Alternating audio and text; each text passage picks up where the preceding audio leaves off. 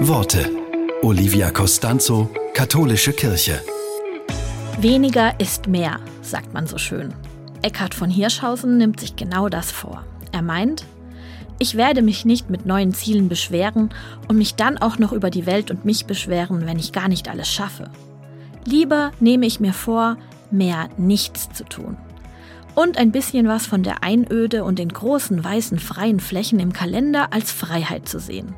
Und zu verteidigen. Machen Sie mit?